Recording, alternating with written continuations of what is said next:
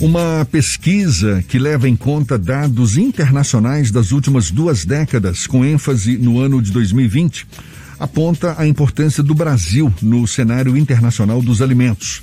O estudo foi elaborado pela Secretaria de Inteligência e Relações Estratégicas da Embrapa e apresenta um crescimento expressivo do país na posição comercial de vários produtos, tanto na produção quanto nos volumes exportados.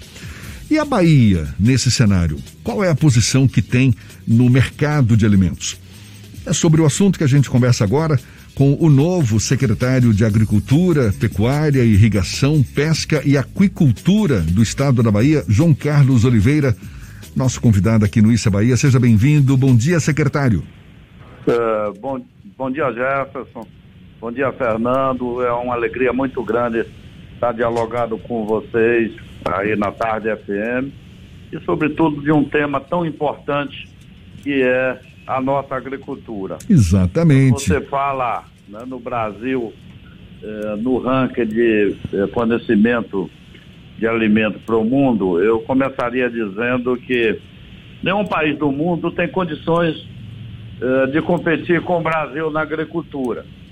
E nós temos eh, alguns pontos positivos por exemplo, é o único país do mundo que você tem luminosidade todo ano.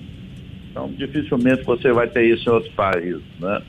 É, nós podemos ainda expandir fronteira agrícola, é, ainda temos condições de irrigar a nossa agricultura.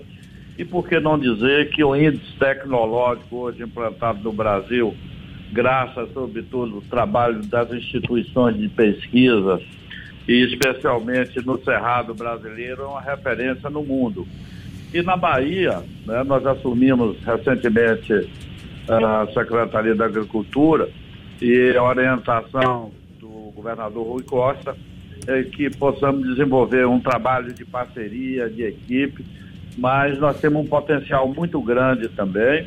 É, a dimensão territorial do Estado, uh, os três biomas é, muito bem caracterizados, né, o potencial que nós temos é, é, extremamente importante. Então, temos que buscar parcerias com as diversas secretarias, com os agentes creditícios, com as universidades, com a liderança dos produtores, agricultores familiares, e é isso que nós estamos buscando. E a Bahia, hoje nós temos a satisfação eh, de dizer que ela representa a agricultura 23% do PIB e tem 32,8% da população envolvida diretamente na agricultura, portanto, gerando emprego, uh, colocando alimento na, uh, na mesa do povo, portanto, é extremamente importante a agricultura nesse contexto, principalmente nesse ambiente de pandemia. É claro que todos os segmentos econômicos vêm sofrendo, mas a agricultura eu diria que é um dos poucos eh, que se mantém firme, gerando emprego e renda e colocando a comida Uh, na mesa dos baianos e dos brasileiros. É, e com um potencial de sobra, não é, para produção de alimentos, tanto Brasil quanto a Bahia também em particular. Esse estudo que eu citei, esse da Embrapa, secretário, é um estudo que ratifica o Brasil, por exemplo, como o maior exportador de soja do mundo. A Bahia, que é um dos grandes produtores de grãos, principalmente soja, aqui no Brasil, qual é a participação que o Estado tem nesse bolo, hein? Olha, eu te, eu te diria o seguinte, que a, a soja, nossa soja do Oeste, é a melhor produtividade hoje no Brasil e eu diria que o Oeste Baiano hoje nos dá um, um exemplo forte que eu diria que de índice tecnológico, né?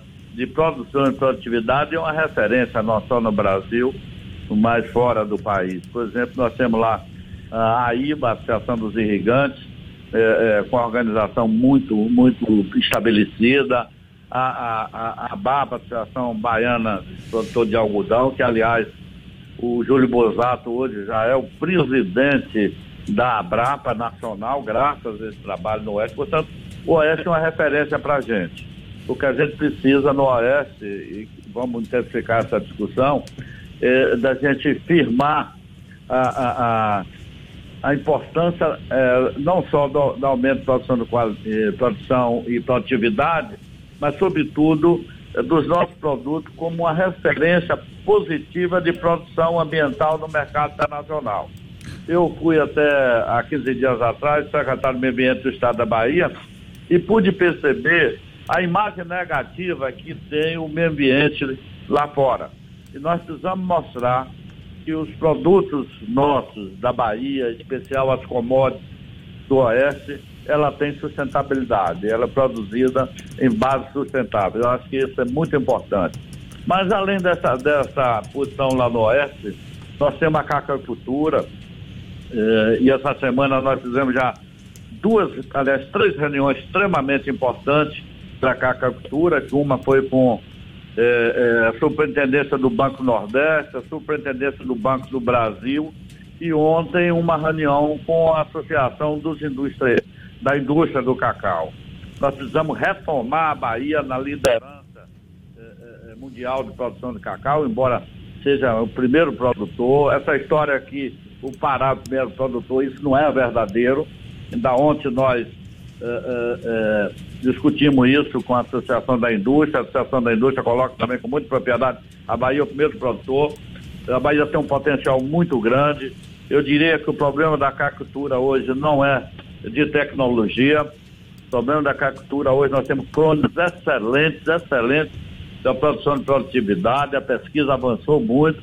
Eu diria que o problema da cacultura hoje está muito relacionado à ciência técnica e crédito e nós precisamos buscar essas parcerias. Já tive uma reunião com a SBR, ah, com o secretário Josias, para buscar essa parceria de assistência técnica e com os agentes creditícios buscar eh, eh, crédito para a gente retomar a liderança da Bahia no cenário internacional como eh, um exemplo de re, resgatar essa produção do cacau. Né? Secretário, a gente tem uma, uma dificuldade na Bahia que é de logística e que deve ser sanado com a chegada da FIOL e com o Porto Sul.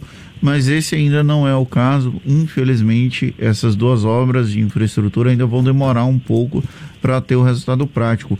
Enquanto isso, o que tem sido feito para minimizar os efeitos da dificuldade logística, principalmente para aqueles produtores da região oeste daqui do estado? Tá. Não tenho dúvida é, que é, o Porto Sul e a FIOL é, vai ser assim a retomada do desenvolvimento estratégico, na, sobretudo na região sul da Bahia, sua importância também para o Oeste. Né? É, nós, mas nós estamos também preocupados.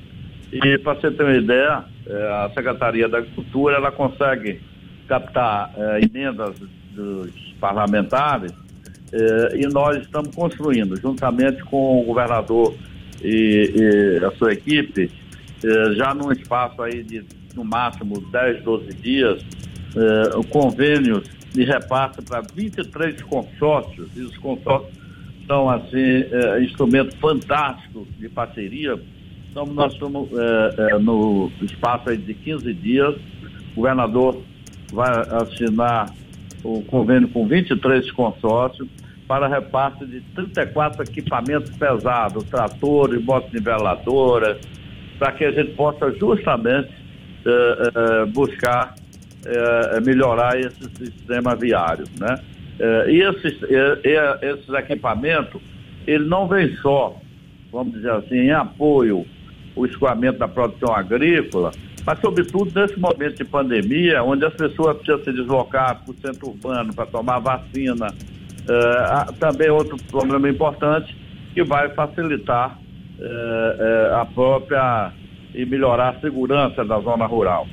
Portanto, nós estamos empenhados também nessa melhoria do sistema viário, que não é só produzir, mas produzir de, com qualidade e colocar no mercado. O ex-secretário da Secretaria de Desenvolvimento Econômico e atual secretário de Planejamento, também vice-governador João Leão, falou durante muito tempo sobre a criação de polos sucroalcooleiros aqui no estado.